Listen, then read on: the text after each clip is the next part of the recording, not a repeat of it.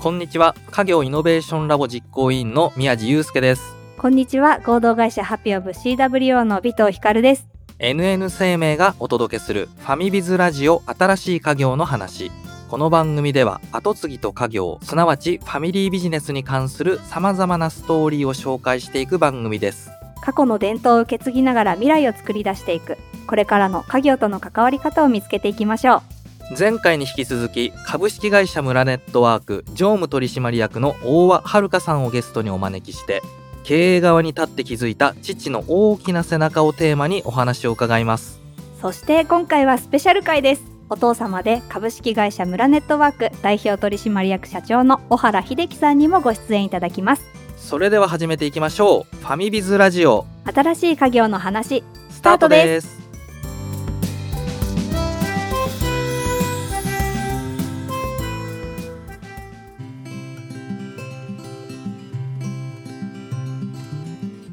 新しい家業の話、前回に引き続き、大和遥さんにお話を伺っていきます。よろしくお願いします。よろしくお願いいたします。そして今回はお父様の小原秀樹さんにもご出演いただきますよろしくお願いしますよろしくお願いします。お二人には前回に引き続き経営側に立って気づいた父の大きな背中をテーマにお話をお聞きしますそれでは早速秀樹さん自己紹介お願いできますか？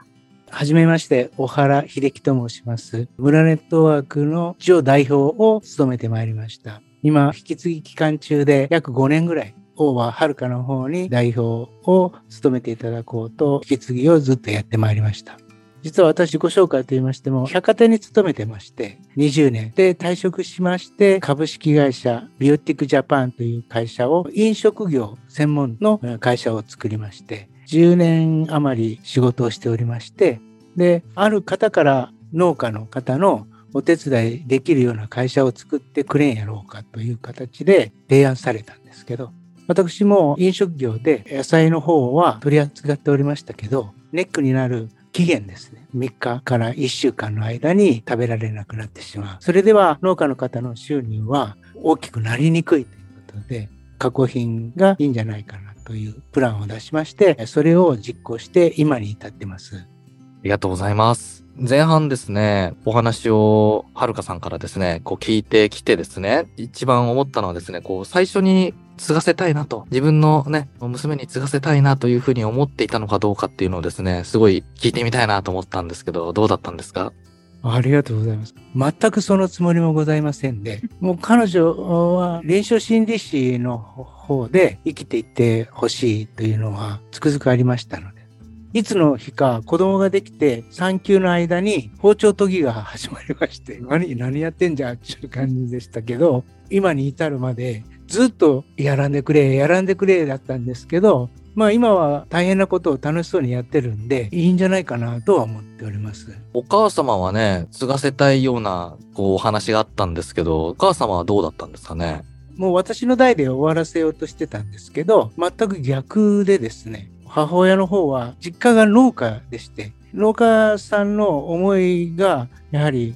伝わりやすかったんじゃないかなと思ってですね、このまま終わるよりも道途中ですけど、娘がやればいけるんじゃないかなという確信はあったんじゃないかなとは思うんですけど、なるほど。そうですか。いや、すごい興味深いですよね、やっぱり。これは時代的に会社なんかもうとんでもないんで、エンジョイするためにやるんなれば、小さな土台ですけどありますので、遊びがてらやれたら楽しみながら、命がけでやれたらいいなと思っておりまして、その代わり二足のわらじ履いて欲しかったのは条件の中に入れようと思いましたけど、もう勝手に二足のわらじでやり始めたので、旗から見てて、まあ、最後の大変なことになった時の責任だけ取れば、まあ、それを女の子に取らせるのはちょっと私もできません。って、えーいうところでしたけど、坊主なんとかでうまくやって、今の時代に合った感じの、システムも仕組みも考えながら、年齢層も下がってきましたので、30代、私がやってた時は60代後半が主力だったんで、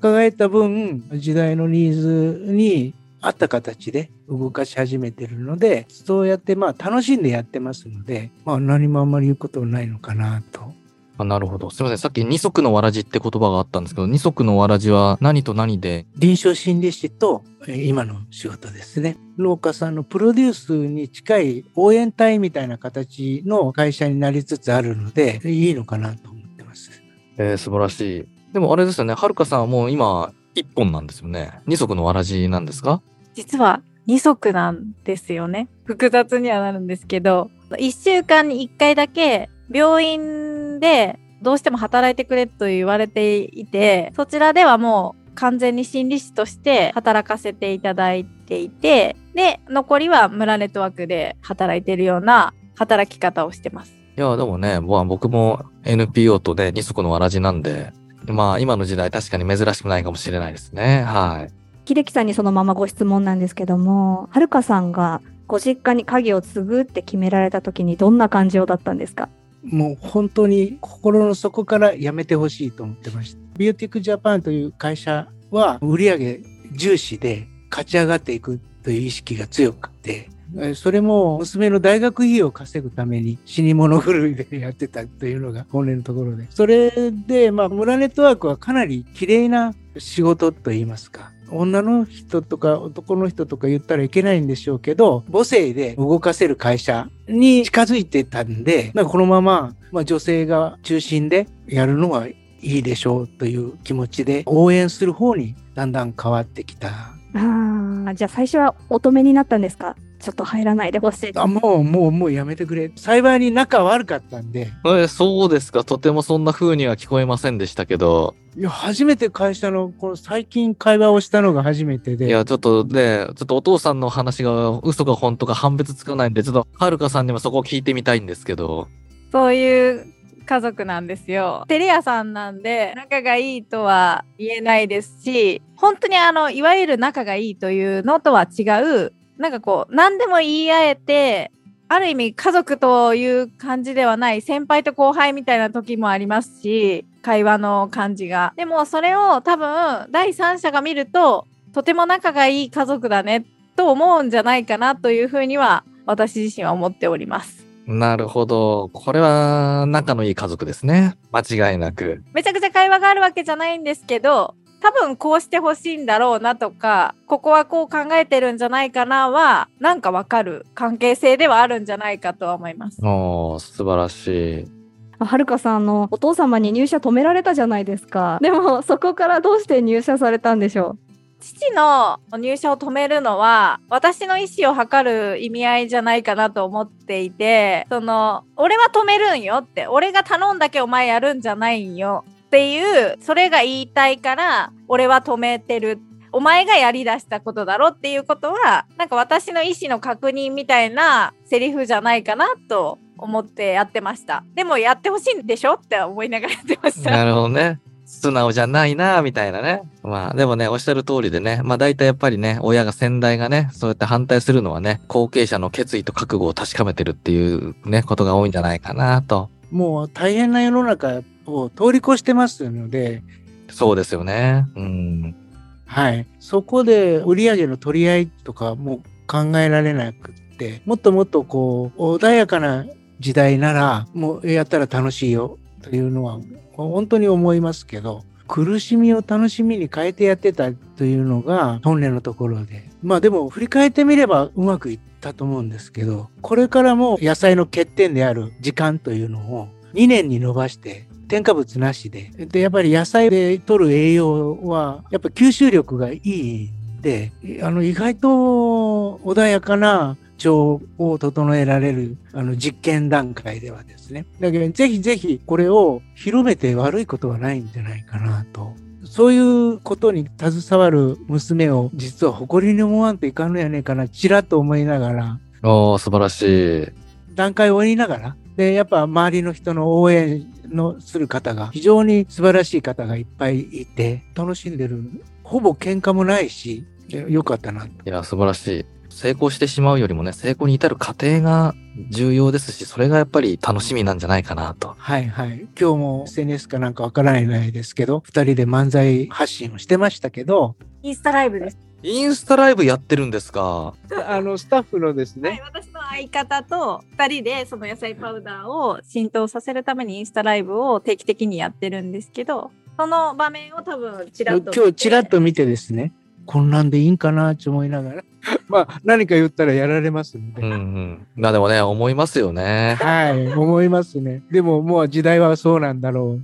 そうなんですよね。もう正直ね、うちの母はもう多分母の中ではイメージしてるつもりなんでしょうけどね、全くやっぱり合うんですよね、やっぱりやってることがね。時代に合った形でね、あと自分に合った形でやっていくっていうのを僕、家業で実はすごい大事だなというふうに思ってるんで、わあ、それはすごく思っております。ね、なのでね、さっきこう言っていけないのかもしれないけど、母性のっていう話があったんですけど、やっぱりね、時代に合った形で自分に合った形で、えーやっていくっていうのができれば、多分楽しく、大変な時代の中でも楽しくできるんじゃないかなというふうに思うんですよね。それはすごく感じてますね。ね、どうですか、はるかさんは、そこら辺は。どういうふうに考えて、日々経営されてるのかなと。そうですね。とにかく楽しもうよみたいなことでやってて、自分自身の迷いがあった時は、あの、本当にこのままでいいのかとか、なんかこの事業をどうしていったらいいのかとか、すべきであるとか、せねばならないとか、そういう思考でずっと考えていた時は、ほんと毎日が不安で、どうしようみたいな状況だったんですけど、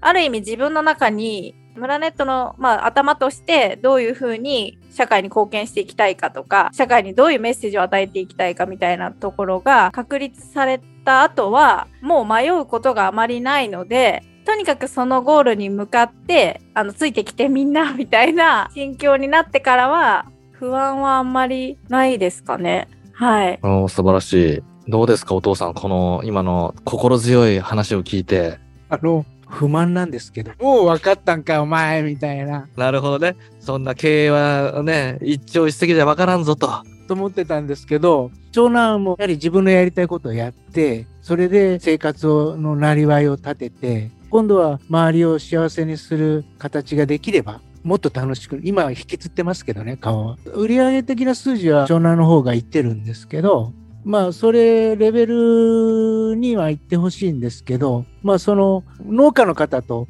アットホームにやれてるんで、シビアなところはすごくありますけど、何トン用意しなくちゃいけないとか、それのところも農家さんもすごく協力してくれて、実際ですね、やってもらって、チームができてるような感じ。さこの10年超えたぐらいから、やはり農家さんの信頼が少しずつできてるような気がします。なるほど。はるかさんにお話聞かせていただいた時に私印象に残ったことがお父様から受け継いでよかったなって感じるところはお父様は自分を信じてくれて何があっても大丈夫っていう心強さがあるっておっしゃってくれてたんですよね。これから会社任せていくにあたってどんなことを意識してはるかさんと関わってらっしゃるんですか？実は先日ですね、はるかの業務計画書を見させて非常に素晴らしい計画書が、これ普通みんな会社作る前に作るんやけどなとか言いながら、引き継ぎやりながらおそらく出来上がったんだろうな。で、その中のどう感じたかを聞いたときに、やはり私たちは農家さんのためにならんといかんのんじゃんっちゅうのをすごく感じた。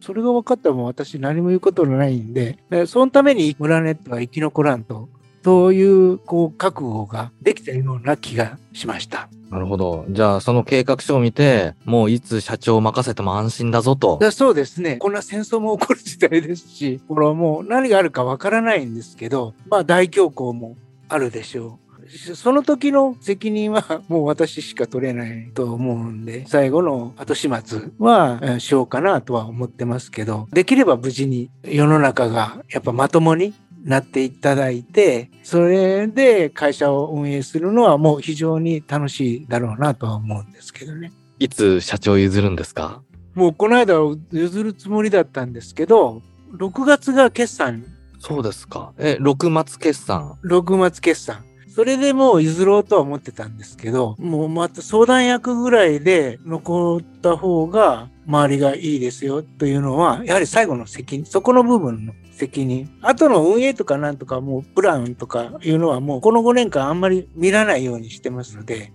朝早く会社に出て5時ぐらいですかね。で、みんなが出社するまでにほとんど私はいなくなりますので、顔を合わさずにパソコンに残った開けっぱなしのデータとか、机にあるデータ、資料を見ながら、あ動きはこう感知して、おそらくそのようにしてると思うんですけど、それに対して何も言わずに、把握だけはさせてもらってますけど、意外と楽な引き継ぎやったな。いやー、素晴らしいですよ。世の先代に聞かせてあげたいぐらいの。それは非常に感じましたね。あの、まあ、長男の時はかわいそうなぐらいやってましたし、数字も大きかったんで、ちょっといろんなものを身につけんと、まだ高校出てすぐだったんで。なるほど。ということはお父さん事業承継は2回目ってことですか ?2 回目なんですね。なるほど。なるほど。で、やっぱり極めたのが何も言わん。素晴らしいです。いや、でもそうなんですよね。もうみんなね、ぐちゃぐちゃになっちゃうのは、いかに先代ね、60年、70年生きてきたと言っても初めてのことなんですもんね、事業承継って。はい、そうですね。これほど難しいもんはない。先輩たちのを見てて、それはやりたくなかったのは、やはりミスる人がほぼほぼなんですね。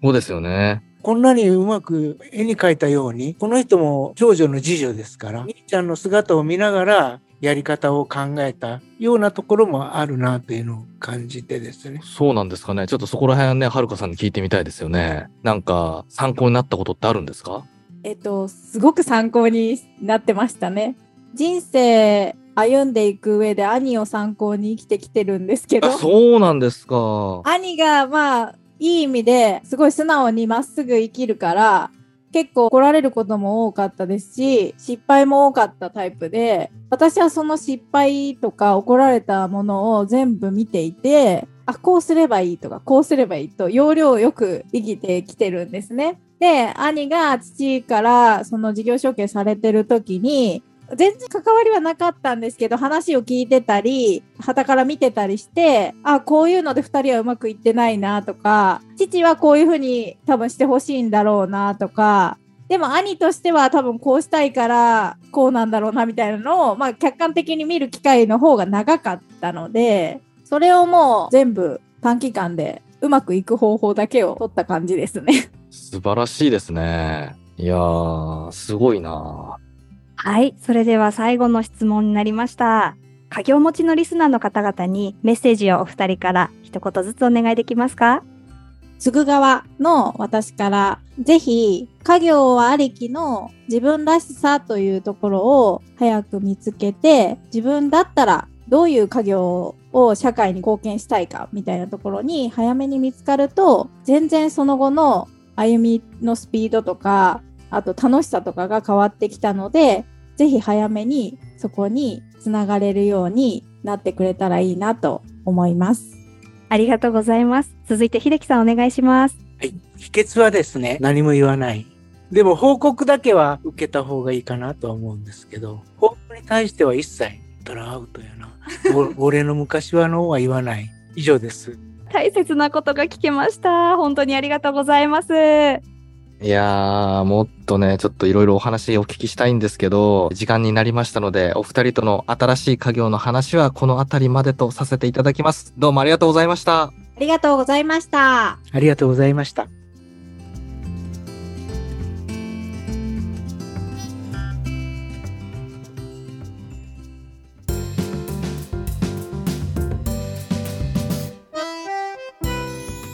ファミビズラジオ新しい家業の話、エンディングの時間となりました。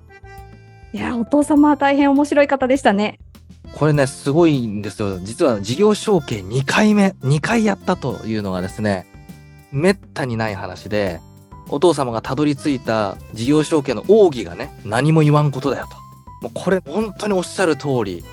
実際にあるんですよね。初出社の取締役でいきなり社長就任を仰せつかった後継者。でもその場には親がいなくて、それ以降親は一回も出社してこなかったみたいなケースもあるぐらい。でも本当にね、余計な口出しはしてはいけないっていうのはね、奥義でもできないっていうところですよね。いや、2回目だからこそできることですよね。うん、2回目だからこそ。なかなか真似はできないですけど2回やってみるとやり方が分かってくるもんなんですかね。そうでしょうね、やっぱりね。自分なりにもいろいろ口出しして良くなかったなとか失敗したなっていうのは反省点があったんでしょうね。受け継ぐ方もそうでしたよね、はるかさん。お兄様のことを見てたからこそ自分は2回目ですよね。追体験をしていたっていうね。お兄さんとお父さんのことを近くで見てたんで、本を読むよりも濃い学びがあったと思うんでね。見ながら分析してたって話されてましたもんね。いやー素晴らしかったですね。ぜひね、これから後継者に社長を譲ろうというふうに考えている方、究極は何も言わんことだということをね、今日いいお話聞けたなというふうに思ってますので、参考にしていただければなと思います。次回はですね、中尾食品工業株式会社の中尾智彦さんをお迎えします。ぜひお聞きください。そして、リスナーの皆さんのご参加もお待ちしております。番組のハッシュタグはカタカナでファミビズ、カタカナでファミビズです。番組を聞いたご感想はもちろん、あなたの後継ぎの話や私たちへの質問など、一緒に家業について語り合いましょう。ツイッターでのコメントをお待ちしております。NN 生命がお届けする番組、ファミビズラジオ新しい家業の話。お相手は家業イノベーションラボ実行委員の宮地祐介と、合同会社ハピオブ CWO の尾藤光でした。また次回お会いしましょう。